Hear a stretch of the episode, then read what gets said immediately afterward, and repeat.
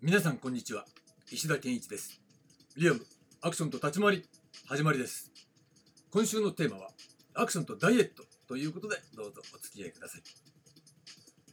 はいということでね、えーやや軽めの夏向きのテーマアクションとダイエットなんですが今日はね3回目ですね。3回目ということで、えー具体的なノウハウに入る前に今日のテーマとして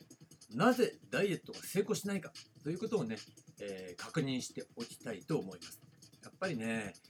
多くの現代人はダイエット1回ぐらいはみんなやってますよね。えー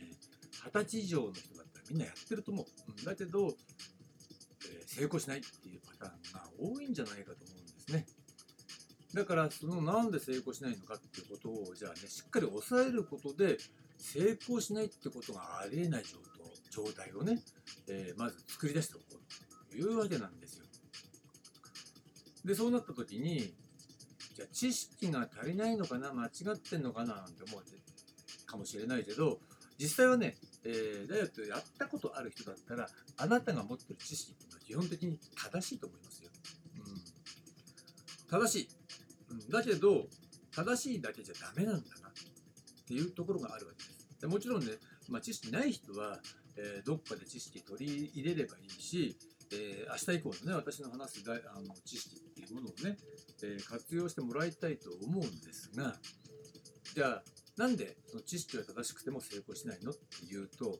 それは簡単。もうそのアイデアダイエットのアイデアっていうか方法論だよね。方法論そのものが、まあ、かなり抽象化されたアイデアなんですね、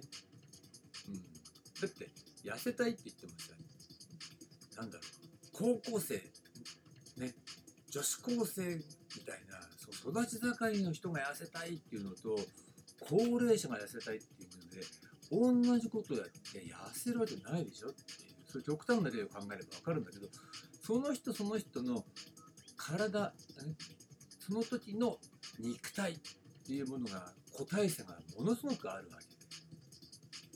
ね、個体差っていうのはその年齢もそうだしね。年齢が違うってことはそれだけで代謝も違いますよね。うん。代謝ってことで言えば、えー常にねトレーニングしてるような代謝の高い人とトレーニング全然やってない代謝の低い人っていうようなね、えーそういった状況でも違うしその運動経験が、うん、かつては結構やってたっていうね人と全くやったことがないって人もまた違うわけだ。同じね太り具合だったとしても全然違うわけだ。もちろんアクションやりたいっていう人がこれ聞いてるだとしたらやっぱりそういうね人っていうのはトレーニングやり慣れてるし割と細身の人が多いのかもしれない。だから逆にそういう人はもっと太りたいっていうね人まあいるかもしれないよね。前私なんかもなんかね仕事の時に現場で聞かれましたよ。体重全然増えないんです。どうしたらいいですかね？みたいなこと、うん、だからやっぱそういう人っていうのは基本的に、えー筋トレと食事しかないよね。それはね。それを改善するしかないしまあいくつか知ってることをねアドバイスしたんですがまあやることっていうのはベーシックなことの積み重ねなんですよ。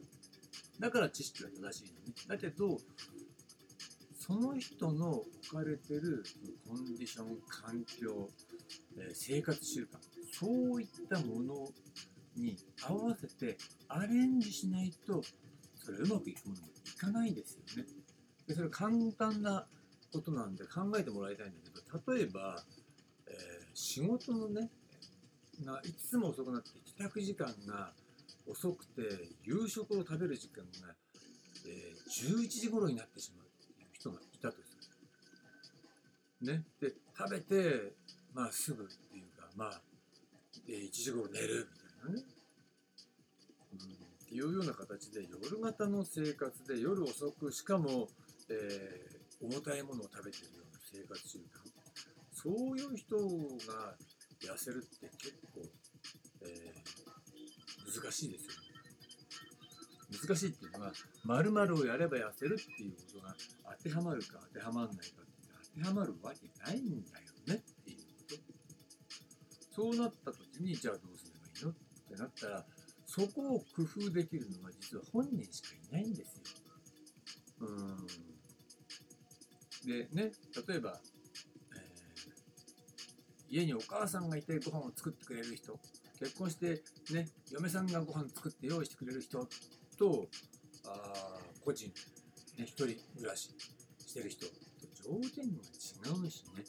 もっと言えば家族がいて子供もいてなんていう感じだとやっぱりね育ち盛りの子供がいてっていう感じだったらねやっぱりカロリーの高いこってりしたものとかいっぱい食卓に載ってるかもしれない。そういったものを一緒に食べるとかもしくは、えーそういった中でいや俺はダイエットしてるから食わないみたいな私はダイエットしてるから食べないわっていうのもそれも結構ね現実的には難しいですよね。一人だけ違うものを食べるとかね。でそれは本当にねコスパって観点で考えたらね余裕がなければやっぱね家計を圧迫することになりかねない。そういったこともねあるわけですよ。だからやっぱり、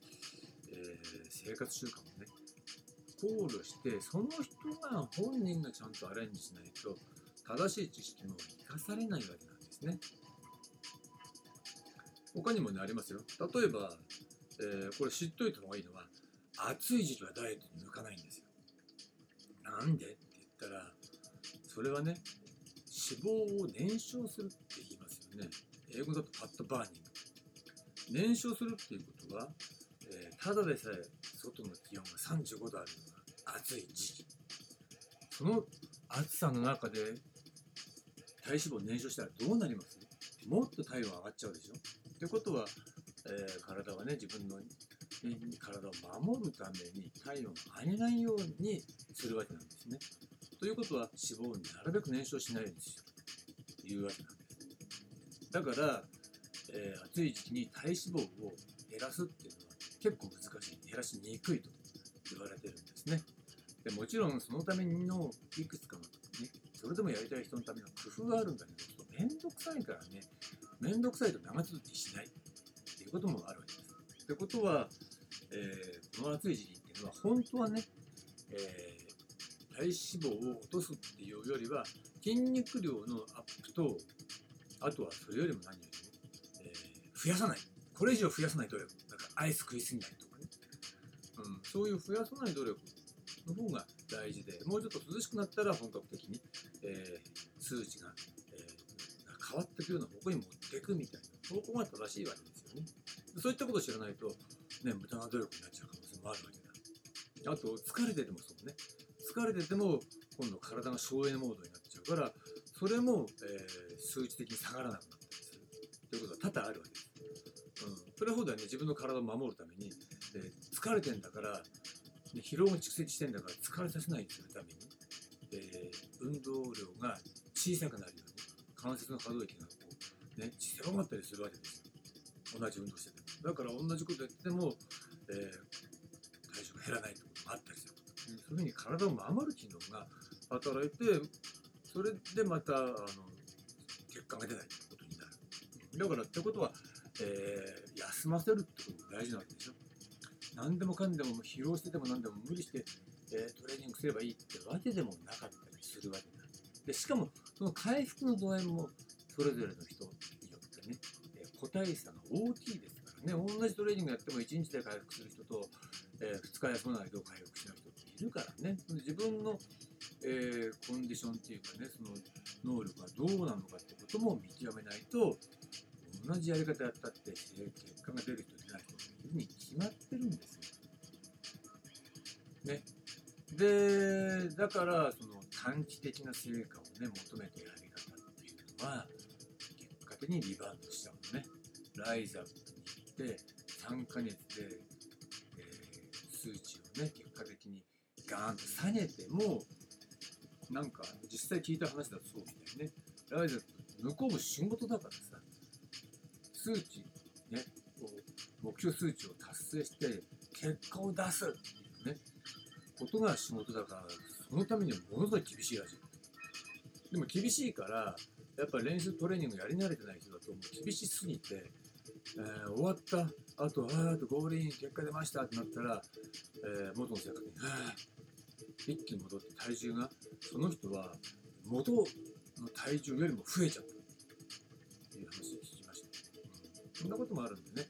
だからやっぱりそのためにはね、えーそうならないためには、ね、維持できること持続可能でないとリバウンドしちゃうんで基本っていうのは現状の習慣の見直しと新しいボディのための習慣化が必要なんですね。